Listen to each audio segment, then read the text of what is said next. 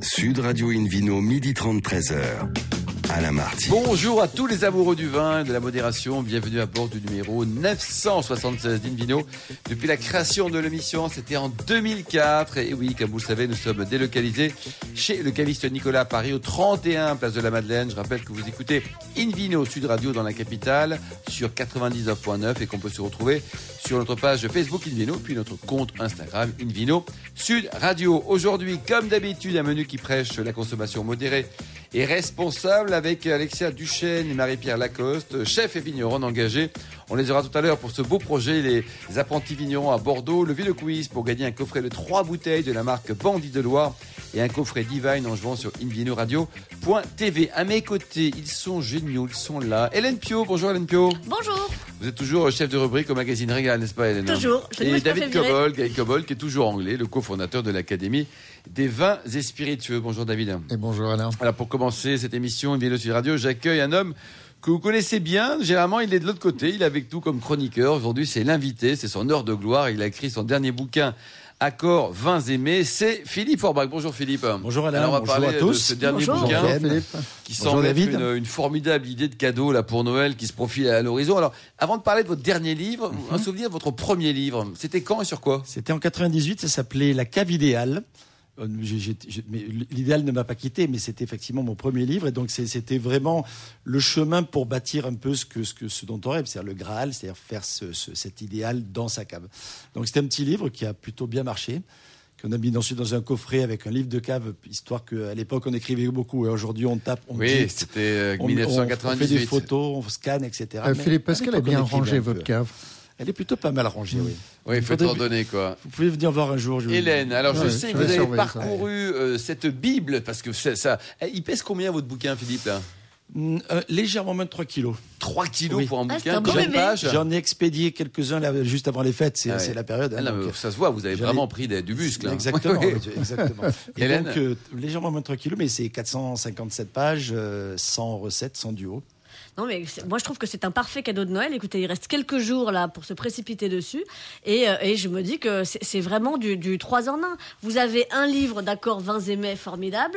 Euh, vous avez bon, de, de quoi caler une armoire, mais, mais, mais une armoire où- où- qui serait très très bancale, hein, parce qu'il fait, il fait quand même. Visez plutôt la Normandie et la 15 Bretagne. bons centimètres Ouais. de, de, de haut. Et puis, et puis, vous faites des haltères, vous le portez à bout de bras, franchement, dans votre il y, cuisine. a, il y a un autre euh, usage qui, pour, pour garder une porte ouverte aussi, pour caler une porte. Ça, ça marche très très bien aussi. Mais alors, la porte de la cuisine, pour l'avoir tout le temps à portée de main. La cave, de hein. la Ou cave. de la cave, exactement. Ou de la cave. Ah, Ça peut fonctionner pour les deux. hein. Ouais, achetez-en deux, écoutez, comme ça c'est réglé.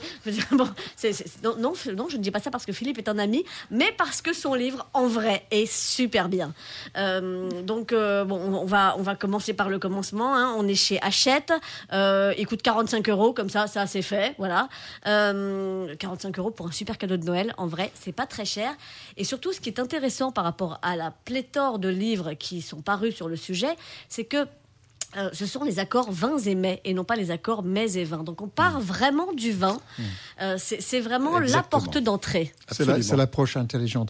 Évidemment, ça paraît bizarre pour la plupart des gens qui choisissent le plat d'abord, mais c'est beaucoup plus facile de choisir d'abord le vin, j'explique. Alors, Oui, la parce parole est à la défense. Oui, non, exactement. Je, suis- je suis tout à fait d'accord avec vous. Je vous remercie de souligner ce- ce- cette particularité parce que finalement, le vin, on va, on va pas pouvoir faire grand chose quand on l'a choisi. Certes, on peut travailler la température, l'oxygénation, Mais vous n'allez pas rajouter du sel et du du, poivre. verre, mais voilà, les ingrédients sont, sont déjà hum, imposés, comme on dit. Alors que le plat, jusqu'au dernier moment, on peut s'amuser. On change euh, le- effectivement la garniture, la cuisson, la sauce, euh, le, le- le poivre, enfin l'assaisonnement, Oui, etc. Et on va pouvoir vraiment faire un chemin vers le vin. Et donc, il y a une certaine logique. Alors, ça, ça demande un peu de mécanisme, parce que souvent, euh, l'habitude, c'est l'inverse. On dit, c'est, ah, il y a un poulet rôti, euh, on va prendre un. Qu'est-ce qu'on va boire on va avec prendre un joli vin de Touraine euh, ou un Beaujolais, pourquoi pas, ça fonctionne bien. Mais si on goûte effectivement un vin, et pourquoi pas même un vin blanc, avec une texture dense et tout, on se dit, mais, pour, mais franchement, ce vin, il peut peut-être résister à la chair d'une volaille. Finalement, le chemin vers, vers le poulet rôti va se faire. Et si on a déjà goûté le vin, pas bu le vin, je veux juste goûter, on est bien d'accord. Pe- Pendant qu'on fait la, la- la- la cuisson, on va pouvoir rajouter une petite lichette, pourquoi pas, du vin pour déglacer le plat et finalement faire de nouveau un chemin vers le plaisir. Faire rentrer le, vin ultime. dans le plat. Exactement, Ah et ça fonctionne souvent.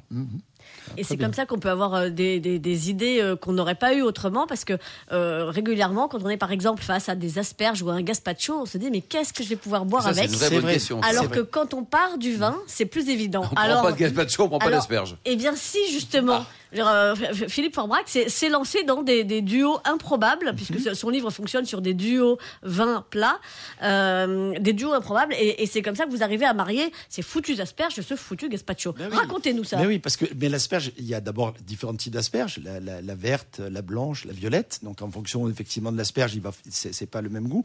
Mais donc, donc ça évoque pas le même vin au départ. Là, en l'occurrence, euh, un jour, je, je me trouve à Condrieu, chez les Vernets. On goûte, on goûte ce fameux vin blanc extraordinaire du nord de la vallée du Rhône. On Euh, salue Paul et Christine Vernet. Eh, Exactement. Et leur papa, euh, Georges, qui nous a quittés il y a quelques années, mais qui m'avait euh, initié, j'allais dire, au, au- au fameux vionnier. Et en goûtant ce vin, qui est euh, euh, parfois un petit peu moelleux, parfois un peu plus frais, qui est, toujours très aromatique, euh, on, évoque les asperges. Et, on fait, comme on avait envie de cuisiner, on s'est mis à faire des asperges. On s'est dit, mais c'est compliqué, le végétal de l'asperge avec le vionnier, ça ne marche pas toujours. Qu'est-ce qui pourrait faire que ça fonctionne? Et on a essayé deux, trois petites sauces. Une sauce euh, vierge avec des herbes, c'était trop végétal. Et finalement, on est parti sur une sauce gribiche, donc avec Ah des oui. condiments, un peu de texture, etc. Et de l'acidité. Et de l'acidité, mais de l'acidité moelleuse, parce que la, la gribiche, il y a les deux avec l'œuf. Et finalement, c'est. Et ça juste- marche avec un condrieux. Exactement. c'est- Incroyable. C'est c'est intéressant ce que vous dites parce que je pense que là rentre aussi le domaine de la texture, pas que des saveurs, mais la texture est hyper importante. Mais absolument. Sou- Souvent, quand on fait l'association mes vins, on dit tiens, ça sent la violette, on veut mettre, Ouais. je sais pas quoi, du cassis, et la violette cassis, c'est le ben même non. spectre aromatique, ça fonctionne. Ça peut fonctionner. Mais les, les, les associations sont surtout des textures. Et ça qui est super important. Et c'est pour ça que je vous repose la question du gazpacho, parce que liquide plus vin, Elle hey, ne lâche Eh rien, elle est Jamais. À mon avis, elle a un projet, projet gazpacho pour ce week-end. Ouais, Quand on voilà, passe voilà un petit gazpacho, copain on- qui s'appelle Gazpacho. Quand, quand on parle gazpacho, on, on pense à l'Espagne. Donc, euh, dans, dans le livre, j'ai beaucoup d'entrées sur des vins français. C'est à peu près les deux tiers du livre. Mais il y a quand même un tiers sur les vins du monde. Et effectivement, avec le gazpacho, il y a, il y a- il y a des vins espagnols qui sont magnifiques. Lesquels, par exemple, Alors, le Rérez, par exemple, le Fino, c'est magnifique. Ou des vins Là, dans, mon livre, je parle du Cava, notamment blanc ou rosé d'ailleurs. Et les vins effervescents, avec euh, le- leur côté aérien, cette bulle éclatante, pour démarrer avec un petit gazpacho, ben, ça, va- ça va merveilleusement bien. Si on fait l'essai, ça fonctionne très bien. Parce que ça donne un côté, j'allais dire, mousseux à quelque chose qui a déjà une certaine effervescence, parce que le gazpacho, il y a une certaine acidité également. Entre la tomate, le poivron, sans oublier quand même un, un ingrédient très important pour le gazpacho, hein, c'est les petits crotons de pain légèrement, Ah, c'est- légèrement évidemment, aillés. évidemment, Oui. évidemment. Et là, l'effervescence, alors, j- j'avoue qu'avec le fino, j'aime bien aussi. hein. Surtout si je mets un petit peu de, de- de fonctionne bien, jambon, euh, style pata negra ou autre, ou rabogo juste en copeaux sur le ga- gazpacho. Bon, c'est des gazpachos déjà un peu élaborés, tout ça. Ah bah là, c'est quand même de. Mais après, il faut riche, savoir ça. se faire plaisir. Combien de temps, Philippe, pour écrire ce bouquin là Parce que c'est quand même beaucoup, beaucoup de. Il y a des heures de travail, de, de une vie, dégustation. Non, mais des, de- des années, c'est 400, c'est c'est 450 pages, un, un- un gros bouquin. C'est le douzième ouvrage que. Mais à que chaque fois, vous notez, c'est-à-dire que vous dites, bon, ça, ça marche pas, ça, ça marche. euh, Oui, non seulement je note, mais en plus j'expérimente. J'ai la chance moi d'être cuisinier, donc de, de pouvoir me dire je goûte ce vin. faut pas oublier, Philippe a une formation de, de la C'est vrai, c'est vrai. Et, et par hasard, il est devenu sommelier. Et puis par hasard. dans, dans mon restaurant, le bistrot du sommelier, C'est parce que personne voulait manger ses plats qu'il est devenu sommelier. Non, mais dans, dans mon restaurant, c'est le principe même. Tous les vendredis, on, on avait des vignerons, par exemple. Je déguste avec toutes mes équipes les vins du vigneron qu'on a choisi. Et on réfléchit toute la Et semaine. Et c'est génial. plats, quand même. On fait cheminer notre idée dans la semaine pour élaborer le menu. euh, je vous êtes venus les uns les autres et beaucoup de gens qui nous écoutent euh, sont venus et j'espère vont venir le million de, de- nos auditeurs ce- dès la réouverture des restaurants. Mais donc on fait ce chemin de, la dégustation vers les plats et on affine les choses. Donc oui, je note. Et j'ai déjà fait deux livres sur le sujet, donc euh, là c'est un peu le best-of de mes meilleurs souvenirs, de mes meilleures émotions que j'ai envie de partager. Moi, ce que j'ai beaucoup aimé également, c'est que vous vous engagez dans votre livre. Euh, alors, bon, Noël est dans quelques jours. Euh, on, on aura ensuite le réveillon. Bon, on ne sera pas nombreux, mais raison de plus pour le fêter plusieurs fois avec, plein de gens.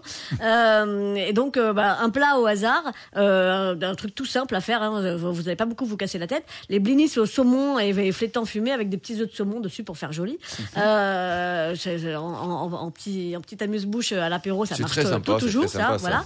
Et les, euh, donc, avec, vous suggérez des, un, un champagne brut. Mais vu le nombre de vignerons champenois, euh, c'est pas évident. Et ben vous vous engagez et on a la sélection du sommelier. Donc euh, euh, ben, on, a les marques, euh, les, les vignobles. Ça marche avec ces vins-là. Voilà, ça marche avec ces vins-là. Ça marche sûrement avec beaucoup d'autres. Mais vous vous engagez, vous dites avec cela, je vous le signe, ça fonctionne. Exactement, c'est ça l'esprit. Dans le livre, il y a à la fois une entrée, un plat, par exemple ici champagne euh, avec les, les blinis, et les œufs de saumon sont là pour décorer, mais ils sont aussi parce que ça explose Ça et ça va chercher la bulle.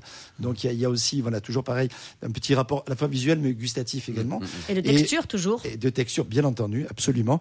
Et en- ensuite, il y a effectivement les bons vignerons, parce que c'est vrai que c'est frustrant de se dire, il y a parlé d'un champagne, mais quel Oui, champagne, machin, je ne sais pas quoi choisir. Donc il y a les, les bonnes, les, les bons vignerons pour toutes les appellations dont je parle, y compris pour les vins étrangers, des vins effervescents anglais, aux Nouvelle- Nouvelle-Zélande. Ah, Vous parlez des vins par- anglais également, Mais Philippe? oui, avec une soupe de nouilles euh, Ça, dans un esprit japonais. large d'esprit. Et, et- Oui, et- ça. et les- et notamment les vins effervescents anglais, de- de- du Quin, du Sussex, de l'île de White, etc. Ils sont vraiment bons, Philippe Orbach. Franchement, il n'y a pas d'anglais qui écoute à part David. Non, non, mais franchement, ça vaut la peine de, de- de s'y intéresser. Ah, parce vraiment que je pense, s'il y a un vignoble d'avenir, c'est un peu dommage de dire ça, mais là, pour les Ah, Anglais, c'est agaçant. qui sont hein. nos meilleurs ennemis et amis en même temps, euh, surtout au rugby. Mais le- le- c'est vrai qu'il y a, il y a- non, non, il y a, il y a- Il y a un vrai potentiel et c'est très bon.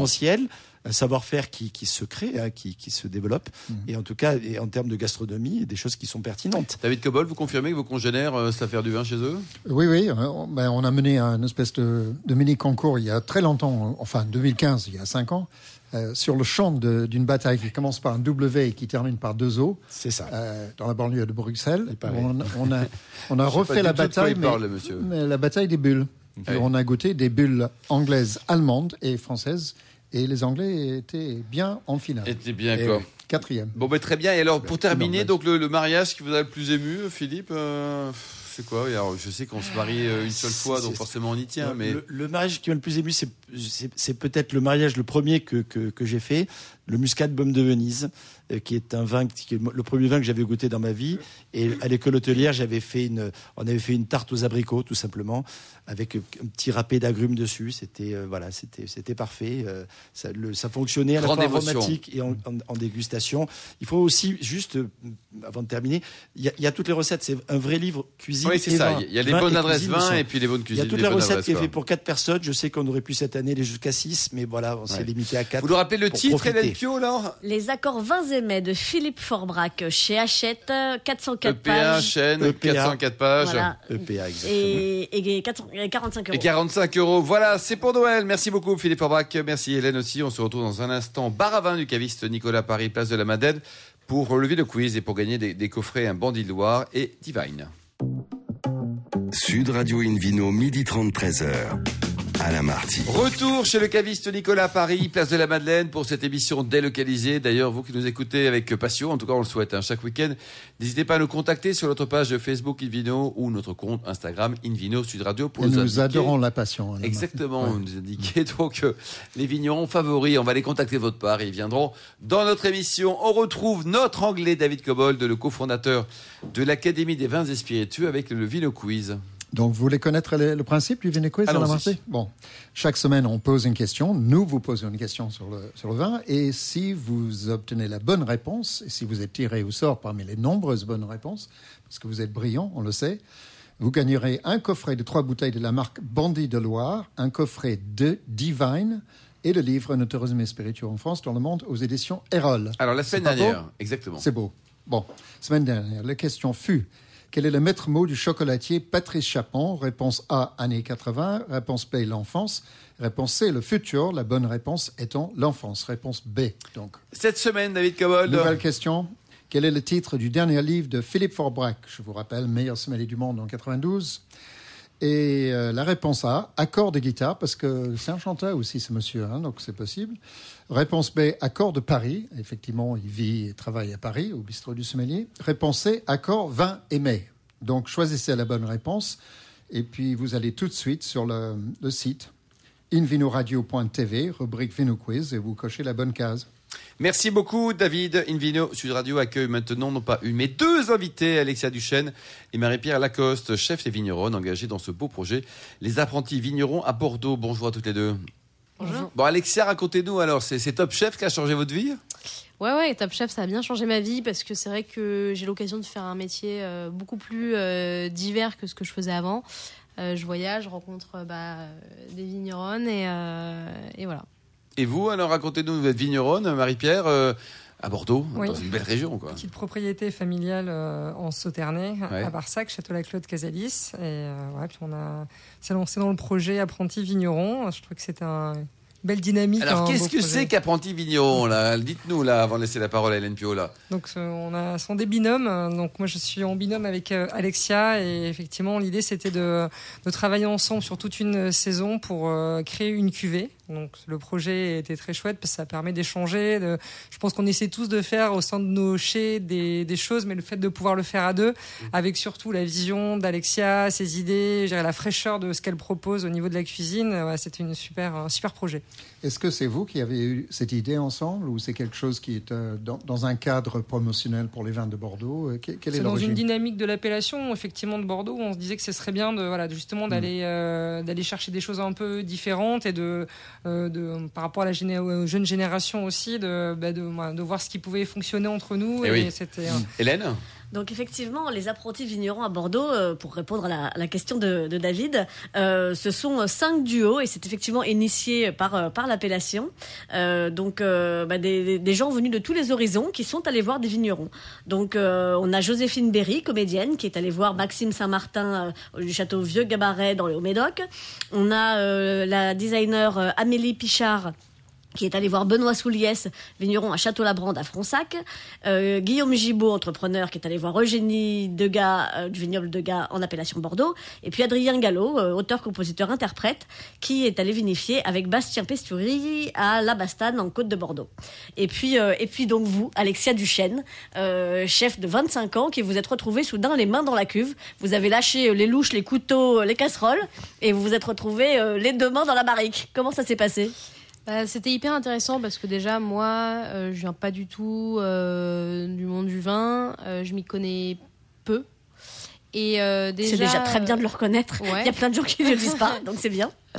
Je m'y connais peu et en plus, les vins liquoreux, c'est un. Je pense que c'est un des vins qui me parle le moins ou qui me parlait le moins. Et c'est vrai qu'en goûtant les vins de Marie-Pierre, j'ai tout de suite senti une vraie connexion sur ces côtés euh, très frais, euh, cette acidité que moi je retrouve beaucoup dans ma cuisine. Et euh, donc pour moi, c'est assez évident qu'on fasse une cuvée ensemble. David? Est-ce que par hasard, vous utilisez des épices dans votre cuisine? J'utilise pas beaucoup d'épices. Je commence un petit peu, mais c'est vrai que j'ai une cuisine plutôt nature. ouais. Je, pose la question car j'ai le souvenir d'un excellent restaurant euh, juste derrière le, le, Palais de Justice à Bordeaux, qui s'appelait, je crois, le, bistrot du Palais ou quelque chose comme ça, et qui avait une superbe carte de vin liquoreux, non seulement du Bordelais, mais bien sûr de tout le Bordelais, mais aussi d'ailleurs. Et j'ai fait deux fois des repas entièrement avec des, vins, des vins doux. C'était extraordinaire. parce que, parce que le, sucre nappe un peu le feu de l'épice, étouffe un peu le feu, comme on mettrait une couverture sur un feu au lieu de la rosée d'eau. On met une couverture de, sucre et, ça fonctionne très très bien. Et votre restaurant, Alexia, il est où exactement alors? Alors, j'ai pas de restaurant. Euh, j'ai été chef de différents lieux. J'ai fait une résidence éphémère euh, Wanderlust euh, sur les quais à Paris. Et puis, j'ai repris un des restaurants d'Alain Ducasse à cette rentrée-là en octobre. Euh, et puis là, maintenant, je suis chef euh, itinérante. Euh, itinérante, quoi. Mais vous avez envie un jour de, recréer un resto ou de récupérer un resto, pas? Bien sûr, j'ai envie de recréer un resto, mais c'est vrai que j'aime tellement la diversité de mon métier et le fait que je cuisine pour des, des profils de gens tellement différents à chaque fois que c'est vrai que j'ai envie de garder un peu mon indépendance euh, pour le moment. Oui, c'est pas mal ça. Marie-Pierre, alors les cinq vignerons, ils ont été choisis comment? Tirage au sort, euh, copinage pur et dur euh? Non, non, je pense que c'est vraiment par rapport à l'envie de faire quelque chose et finalement au fait qu'il puisse y avoir une synergie entre au niveau des duos. Ah et, une diversité de, régions, de sous-régions. Oui, et puis alors, les autres, les vignerons, on a compris, et puis les cinq autres, dont Alexia, ils, c'est quoi? Ils sont spontanément arrivés? Le comédien, tout ça, ça vient d'où? Comédien, designer, comment ont-ils bah été choisis ah, ça, je sais pas. Il faudra de... j'ai pas tous les ah, éléments au niveau de. alors, il, faudra, il faudra creuser au, niveau de Bordeaux, effectivement.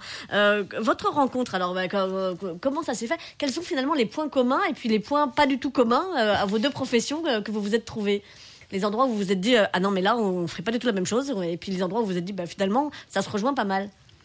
Je pense, je pense que sur le côté, euh, effectivement, on est quand même dans des milieux assez ma- masculins. Il y a, euh, il y a- voilà, on a le, le fait de se dire, enfin, je pense que pour avoir côtoyé un peu Alexia, on se pose pas trop de questions. C'est-à-dire qu'on a un projet, on fait. Le fait qu'on soit femme, homme, euh, ça rentre pas en ligne de compte et dire, on va droit, droit devant. Mais après, dès qu'on creuse un peu, il y a une sensibilité très féminine qui ressort dans le, dans, dans ce qu'on va créer, autant au niveau des vins qu'au niveau de la cuisine.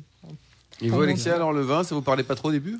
Bah, le vin, ouais, c'est quelque chose qui pour moi est, est tellement. J'ai l'impression de rentrer dans un univers tellement vaste que j'ai pas encore sauté le pas de vraiment me, me dire, ok, j'y vais à fond et je me.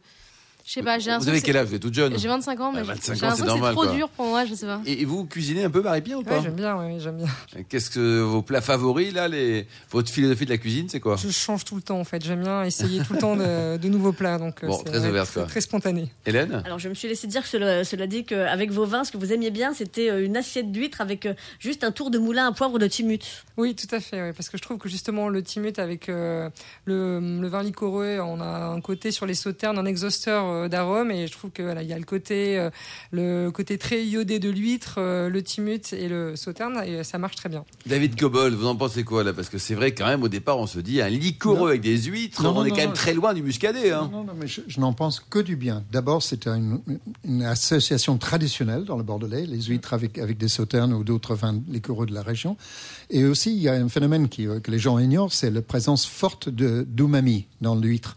Et là, le sucre est très très bien avec l'umami parce que l'umami contient parfois de l'amertume en fond de bouche. Il y a aussi une texture gélatineuse qui est propre à l'huître, mais aussi au fromage.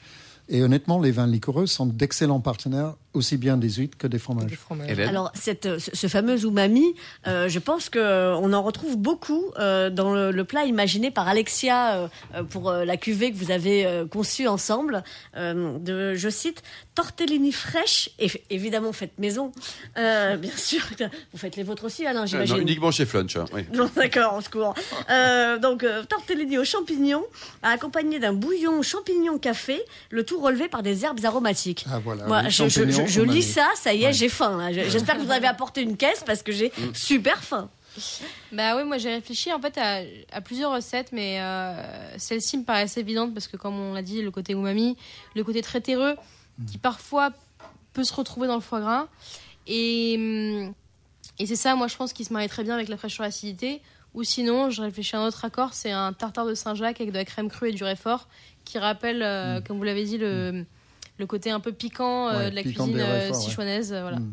Ouais. Et là, il faut que vous soyez d'accord toutes les deux là pour euh, déterminer le meilleur accord possible ou pas? Ah bah faut le Ou c'est Alexia Ah non, qui faut- décide toute seule Il quoi? Faut attester, il faut attester. Faut tester quoi. Bon. Et euh, alors justement, la, la cuvée que vous avez faite ensemble, euh, vous l'avez faite un petit peu spécialement en pensant au- à la cuisine, puisque euh, je crois que vous, vous, vous avez euh, imaginé une cuvée qui, qui est un peu plus légère en sucre que d'habitude. C'est ce que Oui. c'est ce que vous aviez en tête. Par rapport aux premiers échanges, euh, aux dégustations avec, avec Alexia, l'idée effectivement c'était d'aller chercher un équilibre un peu plus frais, un peu moins de sucre et un élevage euh, en, en jarre. Euh, du coup pour cette cuvée, pour aller En jarre. en jarre, Alors ouais. qu'est-ce que ça apporte Dites-nous Marie-Pierre. euh, Écoutez, moi, c'est une première puisque j'avais jamais vinifié Ah oui. euh, en jarre sur des, euh, des sauternes. Donc, c'était effectivement aller toujours chercher cette minéralité, cette frais- fraîcheur et, et accentuer finalement ce profil-là sur la cuvée. Donc, on est. voilà. David Cobol, qu'est-ce que ça peut avoir comme influence par rapport à un tonneau, une cuve inox Alors, ou c'est pas, je sais pas le, c'est pas le tonneau entièrement. Diogène Autant, autant un tonneau ou une barrique n'est n'est pas un milieu neutre, c'est un milieu à la fois oxydatif et aussi apporteur de saveur, surtout si la barrique est neuve. Euh, une jarre, c'est c'est en terre, en terre cuite ou, ou éventuellement en pierre, mais aujourd'hui c'est plutôt en terre cuite. Euh, on appelait ça en, en Espagne des tinja pendant très longtemps, avant l'arrivée du bois.